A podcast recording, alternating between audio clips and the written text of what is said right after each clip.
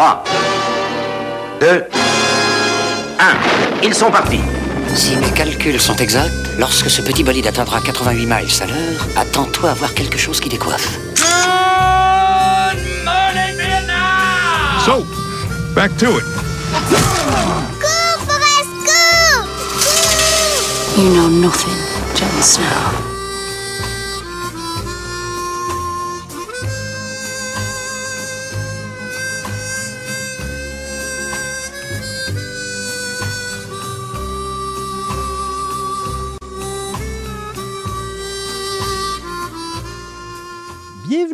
Programme Double, un podcast d'environ une heure dans lequel je vous présente deux œuvres cinématographiques ou télévisuelles ayant comme point commun une thématique, un acteur, un réalisateur ou faisant tout simplement partie de la même franchise.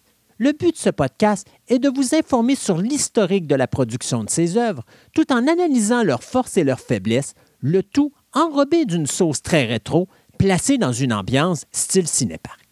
Suite à l'échec critique de Ghostbusters 2, la franchise tombera tranquillement dans la nostalgie des amateurs, notamment avec la conclusion de la série animée de Slimers and the Real Ghostbusters en 1991 et l'annulation après une seule saison de la nouvelle série d'animation Extreme Ghostbusters en 1997.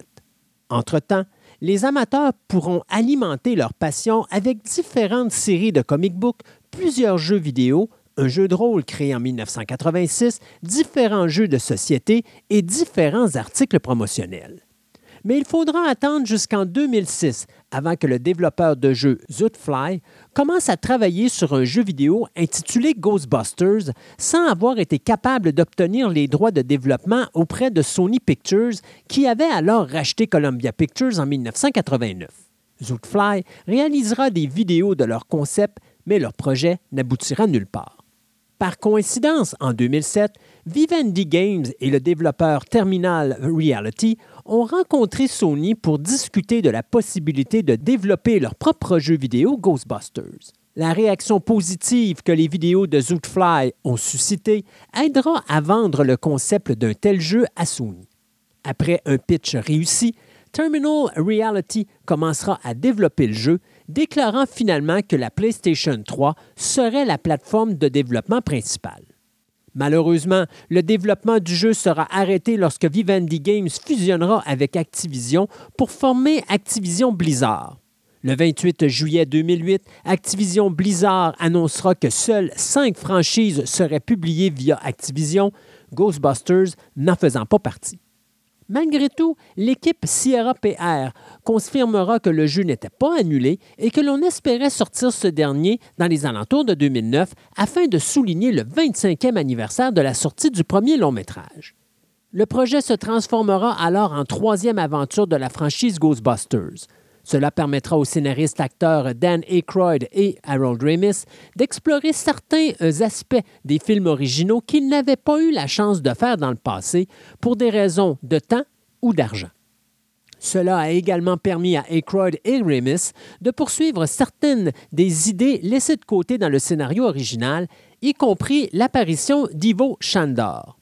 D'autres concepts utilisés dans le jeu, tels que les dimensions alternatives qui s'ouvrent au cours de la deuxième moitié du jeu, seront basés sur le concept original de Ghostbusters 3 Hellbend, qui était en développement dans les années 1990. Pour sa participation, Bill Murray fera plusieurs demandes, y compris un temps d'écran égal pour tous les personnages de Ghostbusters, mais s'engagera pleinement dans le projet. Suite à l'embauche de Murray, Aykroyd et Remis, suivra alors l'embauche des acteurs et actrices Ernie Hudson, Annie Potts, William Atherton et Max von Sydow, qui prêteront leur voix à leurs personnages respectifs qu'ils interprétaient dans les deux premiers films de la franchise. Même Sigourney Weaver, qui avait jusque-là refusé de participer au projet, changera d'idée suite à la confirmation de la participation de Bill Murray. Malheureusement, le développement du jeu était beaucoup trop avancé et il n'était plus possible de rajouter son personnage à l'histoire. Se situant deux ans après les événements de Ghostbusters 2, l'histoire du jeu suit notre équipe de chasseurs de fantômes qui doivent embaucher un nouveau membre dans leur équipe afin de combattre une nouvelle menace reliée à Gozer. Ghostbusters de Video Games recevra quatre nominations et sera vendu à plus de 3 millions d'exemplaires sur différentes consoles. Suite à la mort de Harold Ramis en 2014, le réalisateur Ivan Reitman réussira à convaincre Bill Murray et Danny Croy de vendre leur part des droits d'auteur afin de permettre à Sony de poursuivre la franchise et ainsi continuer la legacy des Ghostbusters. Donc, prenez votre téléphone, car vous savez qui appeler afin d'en savoir plus sur la continuité d'une des franchises les plus aimées de l'histoire du cinéma nord-américain, alors que je toucherai à la réalisation du reboot de 2016, Ghostbusters Answer the Call, et de la suite des films originaux, soit Ghostbusters Afterlife, qui sortira en salle juste à temps pour les fêtes de Noël de 2021. No, that's not big enough. No, that's not big enough either. That's more like it. We're delighted to have you with us, and we extend a cordial welcome to you. We've lined up the top stars from Hollywood and from all over the world to entertain you on our giant screen with the new, colorful motion pictures you've been hearing about and reading about.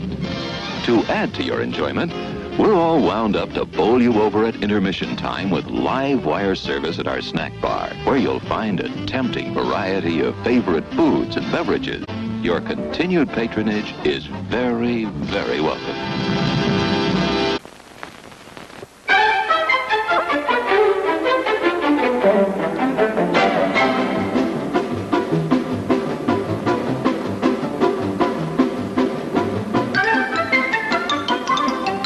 Sneaking out to the drive-in? Why not take the kiddies along and save the expense of a sitter? Everyone enjoys the drive-in.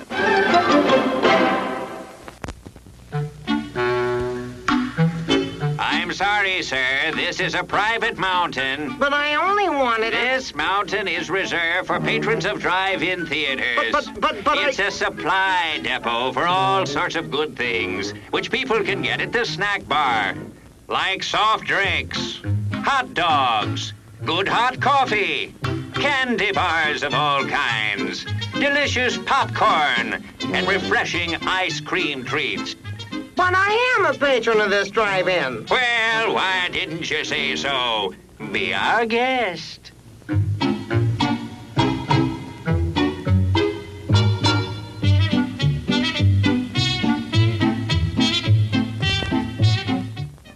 See your next movie completely free. And now, on with the show.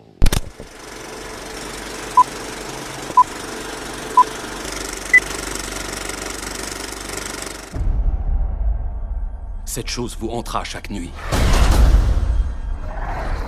Qui que nous soyons, aucun de nous ne devrait affronter une telle force maléfique. Sauf vous, les filles, je crois que vous vous en sortirez. Oh, très bien, merci. Quelqu'un cherche à lâcher les morts sur New York. Et nous sommes peut-être les seuls à pouvoir sauver la ville. Pourquoi c'est moi qui utilise le laser nucléaire qu'on doit tester Tu as les bras les plus longs. Feu Oh, oh, oh. Ces femmes sont juste tristes. Je suis sûre qu'elle s'est trompée de mots. Des femmes frustrées, solitaires et tristes à mourir. Oh, Bonsoir, je viens pour le poste de réceptionniste. Salut Vous êtes pris. T'as vu comme tu transpires? Il y a des gens dehors qui ont besoin d'aide. Ça roule. On doit former un groupe et fabriquer un truc pour combattre ces saletés de fantômes. C'est exactement ce que, ce que nous faisons déjà ici, je te signale. On est les chasseurs de fantômes il va se passer un truc énorme. Je pense que le mot que tu cherches est apocalypse. Je vais botter votre ville à derrière de fantômes, le tien Le tien Et surtout le tien Nous devons éviter une hystérie collective. Quittez la ville Quittez la ville Kevin, tu peux répondre au téléphone? Non, il est dans l'aquarium. Celui qui est sur ton bureau. Ah, celui-là? Comment ça s'appelle ici déjà? Expert en exploration métaphysique. Ça roule. SOS fantôme? Patty Bouge pas T'as une espèce de gros... Non, je suis fatigué. Non, non Je vais sortir tranquillement. Qu'est-ce que vous dites de ça? Je, je crois pas que ce soit une bonne Non, idée. je vais sortir. Surtout, n'énervez pas le fantôme. Vous êtes sérieux? Ghostbusters Answer the Call ou SOS Fantôme est une comédie fantaisiste qui a été distribuée par les studios Columbia Pictures le 15 juillet 2016. Ce film américain d'une durée de 116 minutes a coûté plus de 144 millions de dollars à produire et amassera plus de 229,1 millions de dollars au box-office international. À la chaise du réalisateur, on y retrouve le metteur en scène Paul Feig, lui qui nous a donné des films tels Bridesmaid, The Heat, Spy et A Simple Favor. Au niveau des producteurs, on y retrouve le producteur canadien Ivan Reitman, lui qui a produit les films Ghostbusters 1 et 2, Six Days, Seven Nights et Father's Day, ainsi que Amy Pascal, cette productrice américaine qui, elle, a travaillé sur les films The Post et Spider-Man Far From Home. Du côté de la scénarisation, on y retrouve Cathy DePault, cette scénariste canadienne qui a travaillé sur les films The Heat, Snatched et le film Haunted Mansion, l'édition de 2022, et bien sûr Paul Feig, ce scénariste américain qui avait travaillé sur les scénarios de I Am David et Spy. Dans les principaux rôles, on y retrouve Melissa McCarthy, Kristen Wiig, Kate McKinnon, Leslie Jones, Chris Hemsworth, Neil Casey, Andy Garcia, Cecily Strong, Michael K. Williams, Matt Walsh, Charles Dance et Ed Berkeley Jr. Lorsqu'une amie d'enfance met en circulation l'ouvrage sur les fantômes qu'elles avaient écrites ensemble, une physicienne retrouve cette dernière et décide avec celle-ci d'ouvrir une entreprise d'extermination de fantômes avec deux autres femmes, dont une ingénieure spécialisée dans la fabrication d'armes et de pièges pour fantômes. Mais bientôt, le petit groupe se retrouve face à une dangereuse menace qui semble attirer de multiples fantômes vers la ville de Manhattan. Le projet du troisième film de la saga originale avait été envisagé dès la sortie de Ghostbusters 2, mais l'acteur Bill Murray, qui trouvait la qualité discutable du second film, ne désirait pas s'impliquer dans ce troisième volet. Ayant des relations difficiles avec l'acteur, la compagnie de production Sony Pictures, qui avait acheté Columbia en 89, demandera alors à Danny Croyd et Harold Ramis d'écrire un scénario dans lequel le personnage de Peter Venkman quittera l'équipe pour passer du temps avec Dana Barrett, alors que le reste de l'équipe cherchera à former de nouveaux jeunes chasseurs de fantômes. Intitulé Ghostbusters 3 Hellbend, le film, qui devait mettre en vedette l'acteur Ben Stiller, transportait alors l'équipe dans une autre dimension. Alors que le projet ne semblait aller nulle part, c'est la compagnie Terminal Reality qui débutera la production de Ghostbusters de Video Games, ce qui permettra alors aux deux acteurs de réaliser finalement le troisième volet des aventures de la franchise, et ce juste à temps pour célébrer les 25 ans de la sortie du film initial. Les fortes ventes du dit jeu vidéo forceront alors la compagnie Sony Pictures à vouloir réaliser un nouveau film dans la franchise. Vers mars 2010, un nouveau scénario sera alors en cours de développement. Sony voulant cibler un public beaucoup plus jeune. Une forte pression sera alors mise sur le réalisateur original de Ghostbusters, Ivan Reitman, afin que ce dernier démissionne et qu'il puisse laisser la place à un jeune réalisateur.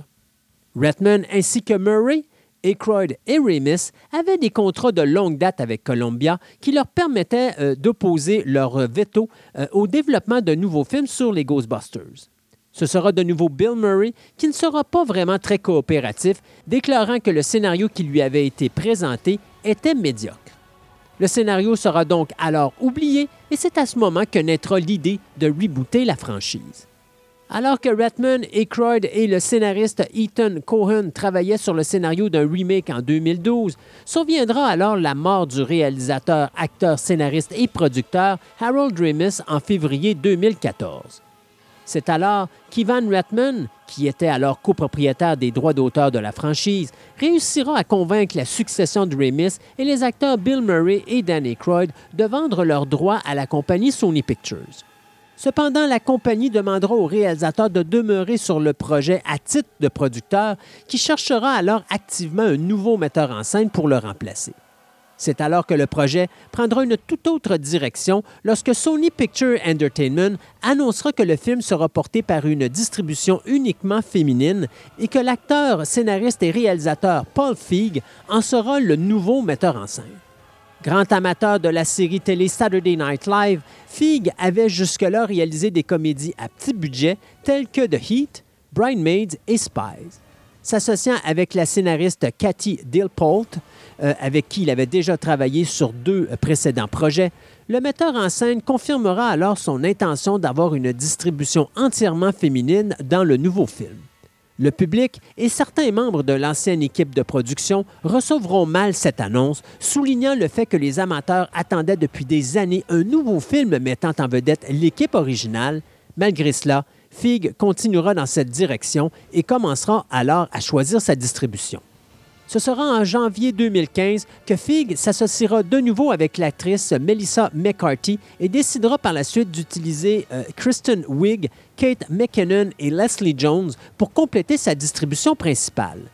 Même la comédienne Emma Stone sera approchée pour interpréter l'un des personnages de l'équipe, mais cette dernière refusa, en partie parce qu'elle ne voulait pas s'engager dans une franchise. Peu de temps après, Bill Murray acceptera de faire un caméo dans cette nouvelle version, dû principalement à ses amitiés avec McCarthy et McKinnon et par le fait même, estimant qu'il était important de soutenir leur projet.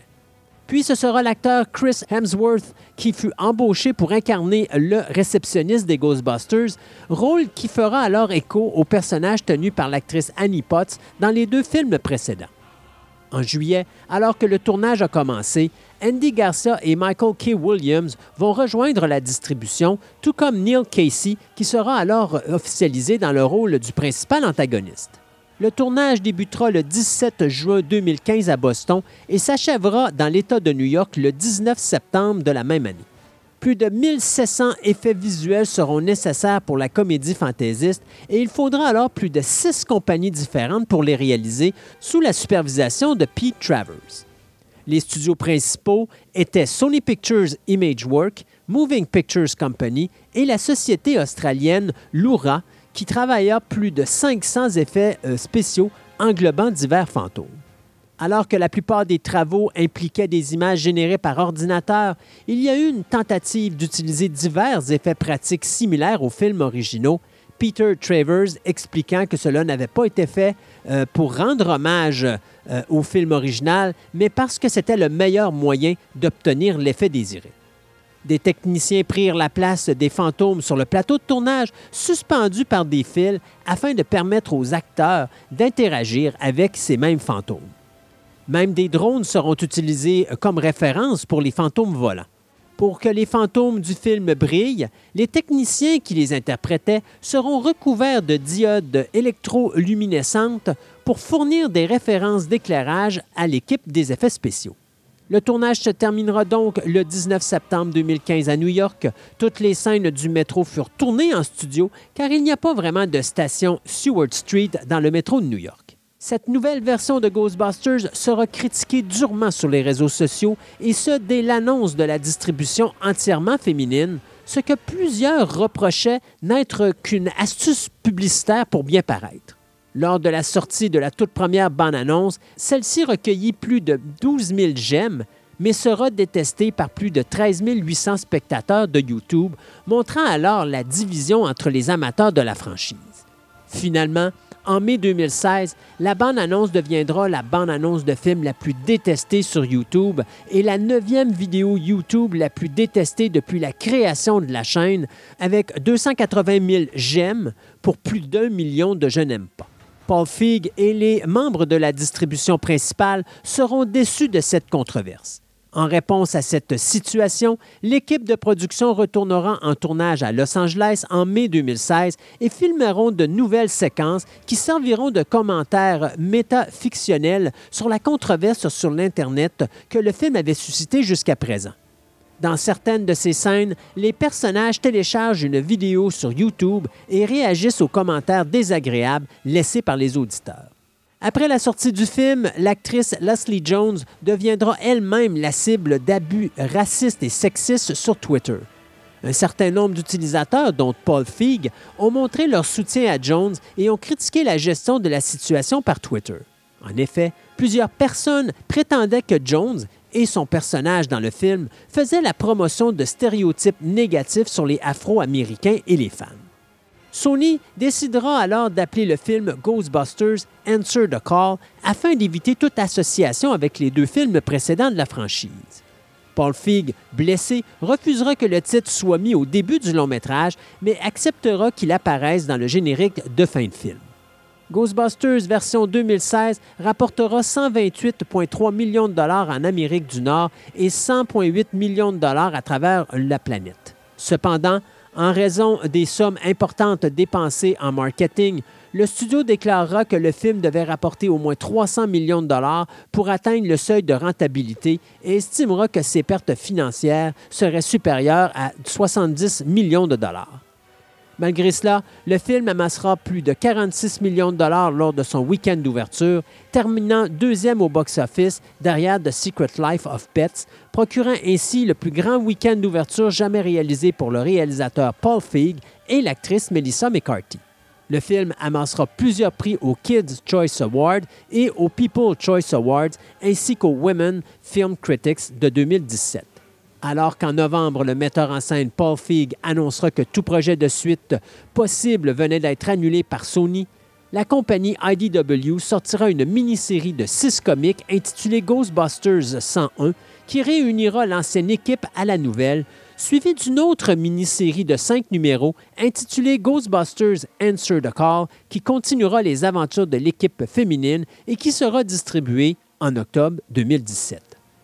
Du côté des points forts, eh bien, je vous dirais que principalement le point fort de cette nouvelle mouture des Ghostbusters est sans contredit le soin minutieux apporté au décor, aux costumes et surtout aux effets visuels dont le look est véritablement haut en couleur. Ce remake réussit tant bien que mal à être autonome en lui-même malgré l'héritage qui se situe derrière lui.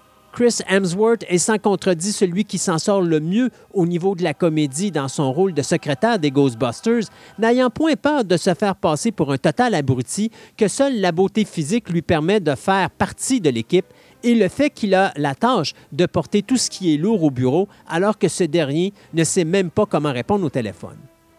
Au niveau de l'ancienne distribution, seule Annie Potts obtient une note de mérite pour son interprétation de la gérante d'hôtel détestable, les autres caméos étant quelque peu décevants.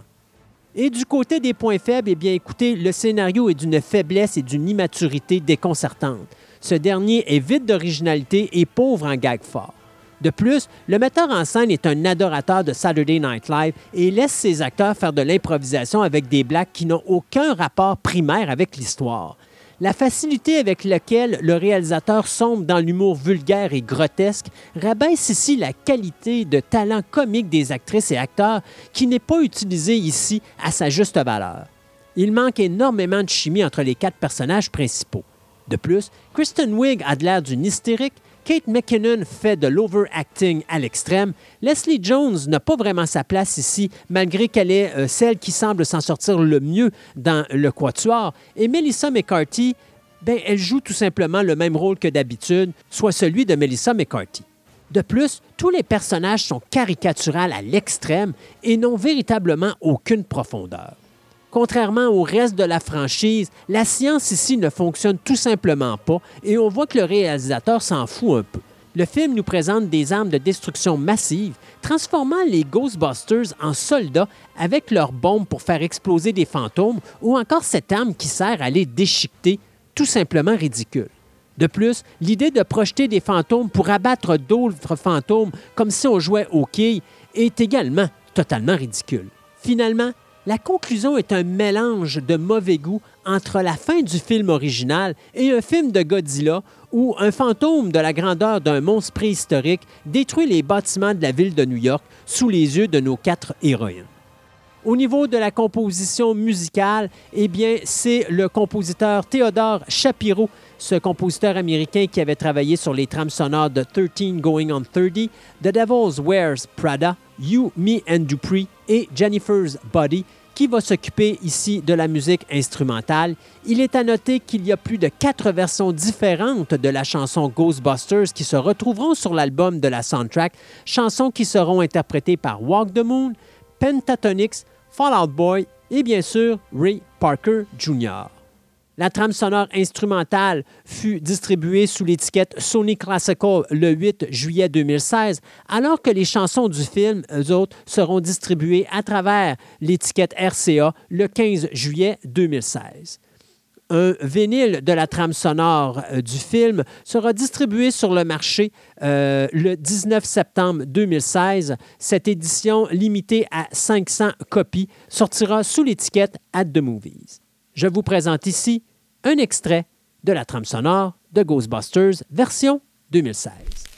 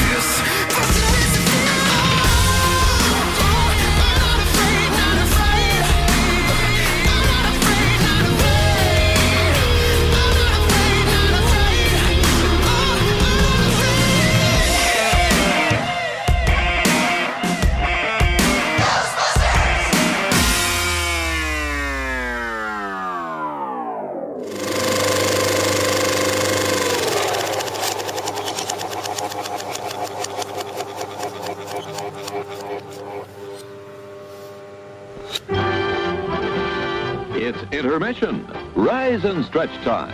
Time to refresh yourself and visit our snack bar. Got a yen for hot popcorn? Your favorite soft drinks are sparkling cold. The juicy Frank sizzling hot. There's delicious coffee, freshly brewed, and all kinds of ice cream and candy to tempt you. Showtime will be announced loud and clear to get you back to your car in time. So stretch your legs. Come to the snack bar now.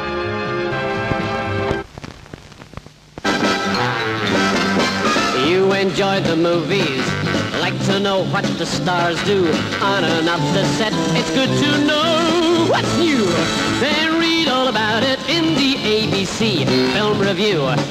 Collect those colored pinups of the guys and gals who send you. Hollywood gossip gets here right on cue. So read all about it in the ABC Film Review. The latest hits they write about.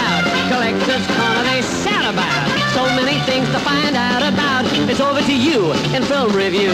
Read all about the big time, what the big time stars all do. Every month just find at ABC Film Review. Every month just find. Oh, film Review. I'm gonna need that thing back. A trade is a trade. You enjoying that football I signed for you? Oh, absolutely. It's my most prized possession. Funny you should say that, because I'm about to fire up my most prized possession right now. Oh, don't do that. Bad idea. My very own Proton Pack. Sorry, Earl. We still good for Taco Tuesday? This is insane. Ghostbusters Afterlife. Oh, no. Exclusively in movie theaters Thursday. New style. It's the leadership look in new Ford trucks for 56. New comfort. Car-like comfort in 56 Ford trucks. With Ford's driverized cab plus exclusive new Ford Lifeguard safety features. And tubeless tires. Another Ford exclusive for 56. New Ford trucks give you more horsepower per dollar than any other truck line. Power increases of up to 26%.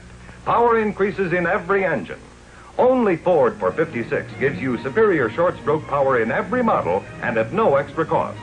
From pickups to big jobs, there's more go power, more hill climbing power, more load carrying capacity too throughout the mine. All to help you get more work done in less time. Never before has any truck line been so many ways new. Ford trucks give you more horsepower per dollar, more economy, more solid value. Be sure to see the new Ford trucks now at your Ford dealers. And now, on with the show.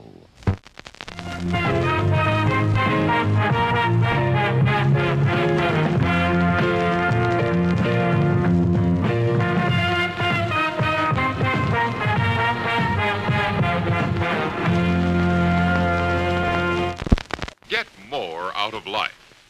Go out to a movie.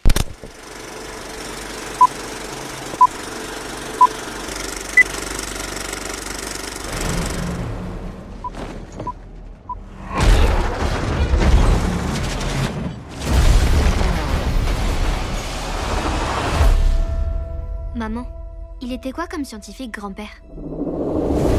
Franchement, j'en sais rien.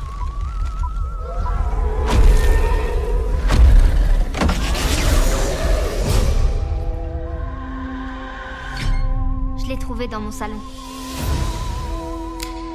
Pas si vite. Ce truc est authentique. Dans une ville qui est loin de toute faille sismique, y a un tremblement de terre par jour. C'est quoi ça?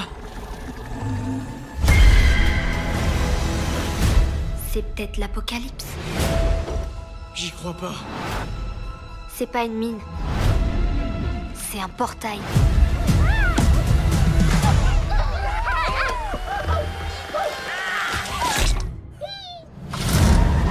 Il est là On fait quoi? Je la kiffe cette voiture. Vite, vite, vite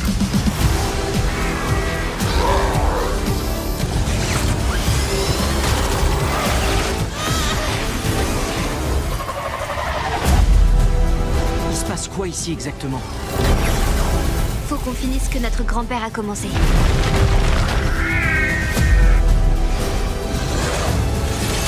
C'est pas bon ça.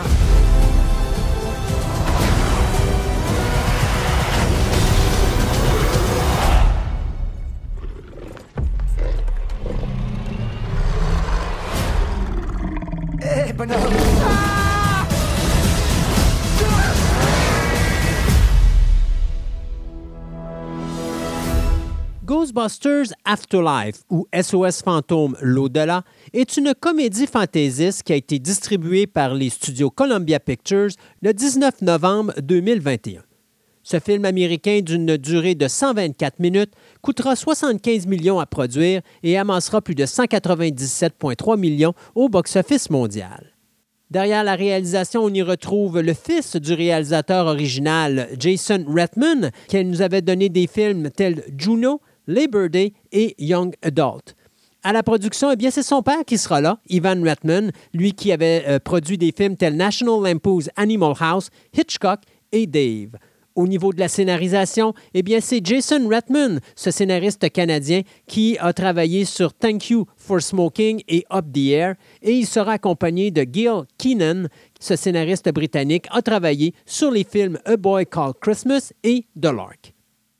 Au niveau de la distribution, on y retrouve Carrie Coon, Finn Wolfhard, McKenna Grace, Paul Rudd, Logan Kim, Celeste O'Connor, Bokeen Woodbine, J.K. Simmons, Olivia Wilde, Bill Murray, Danny Croyd, Ernie Hudson, Annie Potts et l'apparition spéciale de Sigourney Weaver.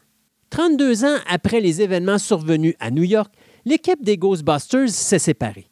Une mère de famille qui élève seule ses deux enfants et qui est en manque de moyens financiers emménage alors avec eux dans la maison de son père récemment décédé, résidence qui se trouve dans une petite ville américaine continuellement frappée par de mystérieuses secousses sismiques.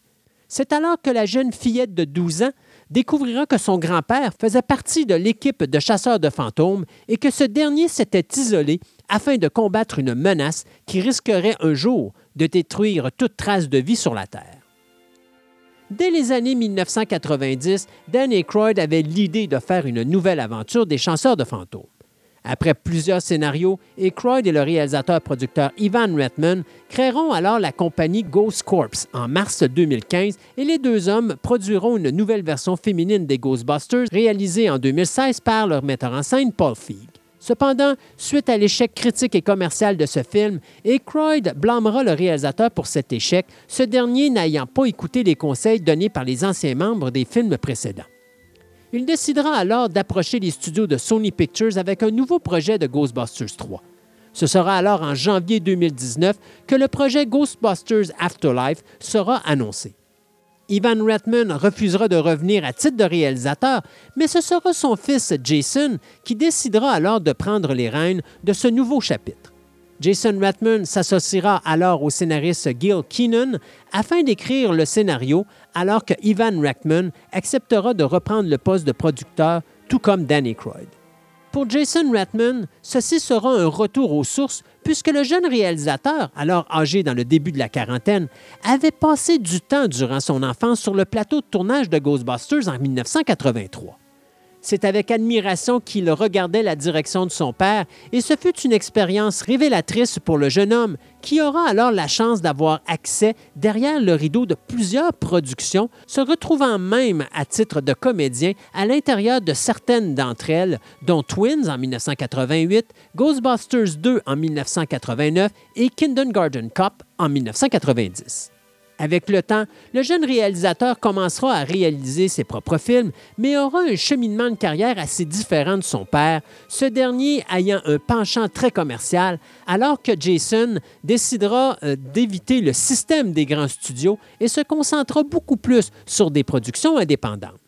Jason, qui a construit une carrière en réalisant des drames nominés aux Oscars comme Juno et Up in the Air, sera ramené à l'univers des Ghostbusters suite à une idée qu'il eut dans laquelle une jeune fille se trouvera dans un champ de maïs portant un proton pack. C'est suite à la mort de l'acteur Harold Ramis en 2014 que l'idée de Redmond se clarifiera. C'est à partir de ce moment que l'univers des Ghostbusters sera une chance pour le jeune homme de refaire contact avec son propre père, un sujet qui sera à la base du film Afterlife. Jason présentera alors son idée de film à Ivan Reitman, qui sera surpris et ému de l'intérêt de son fils pour l'univers commercial des Ghostbusters. Dès le début du projet, Jason Reitman déclarera que son film ignorerait les événements de Ghostbusters en 2016, réalisé par Paul Feig, tout en soulignant que son film Afterlife ne pouvait pas exister sans l'existence de la version de 2016 et que l'histoire se situerait plusieurs années après les événements de Ghostbusters 2. Une fois le scénario terminé, le metteur en scène s'attaquera à sa distribution. En mars 2019, les actrices McKenna Grace et Carrie Coon seront annoncées, tout comme la participation des acteurs Finn Woodford et Paul Rudd. Celeste O'Connor et Logan Kim compléteront alors la distribution de base en juillet. Par la suite, le jeune metteur en scène s'attaquera à la participation des acteurs originaux des deux premiers volets. Ce sera l'acteur Ernie Hudson qui sera le premier à confirmer sa présence, suivi à la surprise générale de l'acteur Bill Murray qui tomba en amour avec le scénario. Enchaîneront par la suite l'embauche des acteurs et actrices Danny Croyd, Sigourney Weaver et finalement Annie Potts. Le film portera provisoirement le titre Ghostbusters 2020 avant de devenir Ghostbusters Afterlife peu de temps avant la sortie de la première bande-annonce. Le tournage de 68 jours débutera sous le faux titre Rust City le 12 juillet à Calgary, en Alberta, et se déroulera jusqu'à la fin octobre. D'autres villes d'Alberta seront également utilisées, notamment celles de Crossfield, Berserker et Drumheller. Pour ramener la nostalgie du premier film Ghostbusters, Ratman et son équipe de production reverront la conception des fantômes et autres créatures surnaturelles du film original pour concevoir ceux d'Afterlife, s'assurant que presque toutes les créatures du film auraient un design original et unique, sans toutefois euh, oublier les concepts du film original. Cela a en partie conduit à la conception de la créature de Muncher, un fantôme similaire à Slimer. Tous les effets spéciaux seront réalisés à l'aide de marionnettes ou encore avec des effets physiques, Redman désirant conserver le plus possible l'ambiance du long métrage de 1984. Pour le personnage de Shandor, le chef du culte de Gazer, celui-ci avait été déjà mentionné dans le premier long métrage et était apparu dans le jeu vidéo de 2009. Ce sera l'acteur J.K. Simmons, connu surtout pour son rôle de G. Jonah Jameson dans la trilogie de Spider-Man de Sam Raimi, qui interprétera le dit personnage. Pour reproduire le personnage de Egon, on fera appel à l'acteur Bob Gunton, qui ressemblait euh, au défunt comédien, et on se servira de son corps afin de pouvoir être à la base euh, de la réalisation des séquences dans lesquelles nous verrons le personnage de Egon en fantôme. Après la fin de la production viendra le temps de la conception musicale. Ce sera le compositeur Rob Simonson qui sera alors embauché. Simonson étudiera la partition euh, musicale d'Elmer Bernstein du film original et approchera alors le fils d'Elmer, Peter Bernstein, pour assurer le rôle de consultant en partition, ce dernier fournissant des conseils sur l'orchestration de la musique. La chanson originale Ghostbusters de Ray Parker Jr. apparaît également au générique de fin de film. Mais la surprise viendra de l'autre chanson qui sera entendue lors du générique de conclusion du long métrage. En effet, ce sera la jeune actrice de 15 ans, McKenna Grace, qui joue le rôle de Phoebe dans le film, qui interprétera la chanson Haunted House, chanson qui sera également écrite par cette dernière. À l'origine, Haunted House avait été composée pendant une période difficile de la vie de la jeune comédienne adolescente, en plein milieu de la pandémie de la COVID-19. Lorsque Jason Redman entendra la chanson, celui-ci décidera d'en faire sa musique thème. Il s'agira ici de la toute première chanson écrite par la jeune femme, qui sera également co-réalisatrice de son propre vidéoclip, qu'elle mettra en image avec l'assistance du réalisateur Danny Corey. Ghostbusters Afterlife aura sa première le 23 août 2021 au CinemaCon de Los Angeles et fera l'objet également d'une projection surprise pour les fans lors du New York Comic Con en 2021. À l'origine, Sony Pictures prévoyait une sortie en salle le 10 juillet 2020, mais la sortie sera repoussée euh, en raison de la pandémie de la COVID-19. La date sera repoussée à plusieurs reprises avant d'obtenir sa date finale le 19 novembre 2021, prenant ainsi le spot laissé par le film Top Gun Maverick, qui lui fut reporté à l'été 2022. À sa sortie, le film amassera plus de 44 millions de dollars durant son premier week-end, et ce au moment même où le continent nord-américain était de nouveau frappé de plein fouet par la COVID-19. Le film devait amasser plus de 275 millions de dollars afin de commencer à faire des profits. Malheureusement, le box-office mondial final se chiffrera près des 200 millions de dollars. Du côté des points forts, Jason Redman offre ici une conclusion réjouissante et respectueuse à cette franchise créée en 1984 par son père Ivan, qui agit ici comme producteur. D'ailleurs, Ghostbusters Afterlife est une véritable lettre d'amour à la franchise, tant au niveau visuel que musical. La solide distribution est dominée par la jeune McKenna Grace, irrésistible en petite surdouée pince sans rire, qui soutient sans grande difficulté à l'âge de 13 ans le film sur ses épaules. Elle est soutenue par des comédiens de talent dont les prestations nous gardent captivés sur l'écran, euh, incluant le jeune acteur Logan Kim, qui euh, interprète ici un jeune garçon qui nous fait penser à Ray Stans, et ce d'une façon sublime. Le réalisateur nous présente ici des scènes d'action enlevantes à l'aide d'effets visuels d'excellente qualité, tout en se permettant de prendre son temps à bien développer ses personnages. L'exercice de nostalgie euh, fonctionne à la perfection ici, alors que le spectateur retrouve les charmes des créatures du premier film, dont le célèbre Marshmallow Man dans une des séquences les plus amusantes du film, et l'apparition de ces chasseurs de fantômes qui nous avaient fait rêver durant notre enfance et qui continuent de nous charmer, et ce, malgré leur âge avancé. Cette nostalgie nous permettra d'avoir un pincement au cœur lors de la scène de rencontre entre les Ghostbusters et le fantôme de l'un des leurs à la fin du film, un hommage bien rendu à cet acteur disparu tant aimé par tous. Finalement, je trouve approprié que ce soit le personnage de Winston qui obtienne finalement le respect qui lui était dû. Ce dernier, qui fut embauché euh, par les Ghostbusters comme aide à l'époque, deviendra avec le temps celui qui sauvera le groupe et permettra alors à la legacy des Ghostbusters de continuer avec une nouvelle génération de chasseurs de fantômes.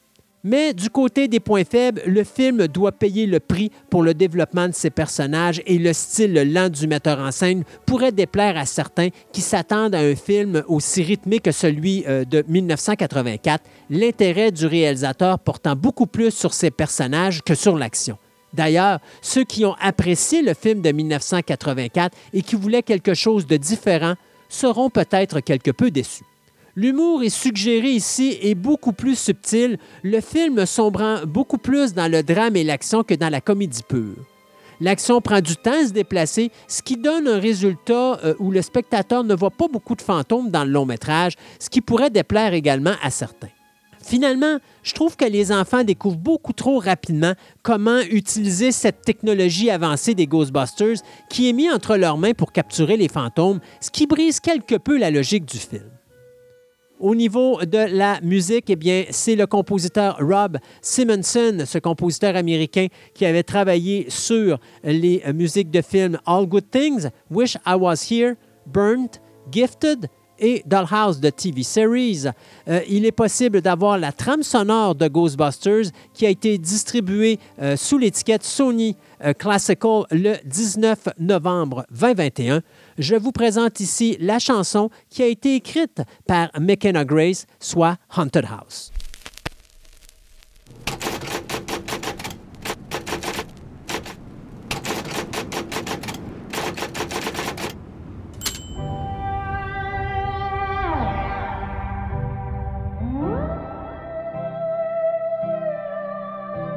You walk out the door, then you walk back in the second it's cold outside. And you see, I've got something to give. And I'd give it to you a hundred times over till you screwed me over just like the last time, saying it was the last time.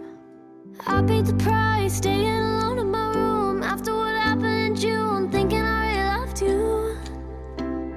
And maybe I still do. But I think you're honestly something I needed to lose.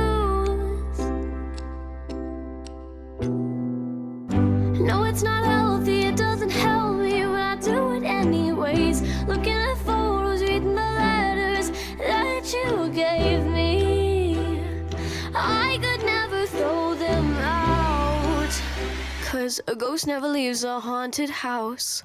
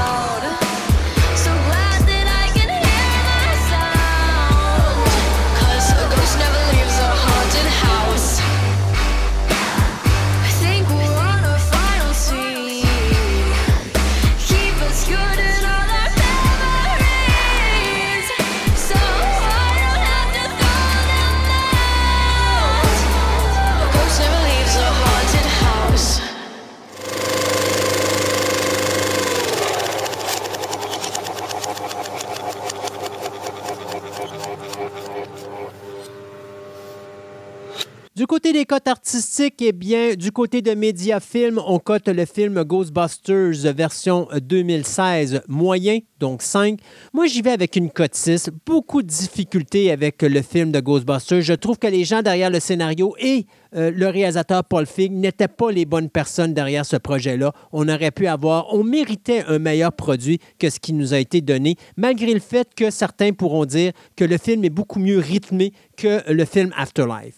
Au niveau de euh, l'âge et du contenu, eh bien, la régie du cinéma cote le film général. J'y vais également avec une cote pour tous. Il y a du langage assez vulgaire. C'était la facilité qu'on a utilisée pour essayer de faire rire le monde dans ce film-là. Euh, au niveau de Ghostbusters Afterlife, le film est coté euh, 4 par Mediafilm. J'y vais également avec une cote 4. Euh, un très bon film, très bel hommage. Manque un peu de rythme, demande un peu d'action, mais n'empêche que c'est euh, pour les nostalgiques de Ghostbusters des années 80, un film à voir absolument. Au niveau de la régie du cinéma, on cote le film général. Moi, j'y vais également avec une cote pour tous. C'est vraiment un film pour toute la famille. Euh, au niveau de la distribution des films, eh bien, Ghostbusters version 2016 est disponible en français et en anglais, en DVD, en Blu-ray, en Blu-ray 3D et en version 4K, tout comme également la version Ghostbusters Afterlife qui est, tra- qui est disponible en français, en anglais, en DVD, en Blu-ray, en Blu-ray euh, 4K. Donc, euh, également, ce que je vous suggère fortement, c'est ce qu'on appelle le Ghostbusters Ultimate Collection Gift Set, qui inclut les trois films de la saga, c'est-à-dire Ghostbusters, Ghostbusters 2 et Ghostbusters Afterlife. Le coffret est euh, disponible dans les deux langues. Donc, euh, c'est comme une boîte qui représente l'espèce de boîte dans laquelle les Ghostbusters en 84 mettaient les pièges à fantômes pour évacuer l'énergie des fantômes. Donc, tout plein de possibilités pour vous d'avoir ces films dans votre collection. Et c'est ainsi que se termine notre émission d'aujourd'hui. Si vous désirez en savoir plus sur ce podcast, je vous invite à vous rendre sur la page web de fantasticaradioweb.com, Fantastica avec un K, sur laquelle vous verrez apparaître une section podcast dans le haut de la page. En appuyant sur ce lien, il apparaîtra plusieurs sous-sections, dont une associée à Programme Double, endroit où vous trouverez tous les liens reliés à cette émission, soit pour l'application web qui vous permettra d'avoir un accès direct aux précédentes émissions réalisées jusqu'à présent, ainsi que les autres liens, soit pour écouter ou télécharger ces dites émissions. De plus, vous y trouverez un icône pour m'envoyer un email afin de me remettre vos commentaires ou encore des suggestions de long métrage dont vous aimeriez que je parle à l'émission. C'est à cet endroit que vous y trouverez également les explications aux différentes cotes que je donne aux différents sujets que j'aborde, que ce soit les cotes artistiques ou encore sur le classement au niveau de l'âge de visionnement. Finalement, je vous suggère également de vous abonner à la page Facebook de Programme Double afin de demeurer averti de la diffusion des nouvelles émissions à venir. De plus, il vous est également possible d'écouter mon autre podcast, Fantastica, une émission style radio où je parle avec mon co-animateur des diverses passions qui existent dans notre quotidien et qui est également diffusée une fois ou deux semaines. Je vous remercie donc de votre écoute et on se dit à la prochaine édition de Programme Double.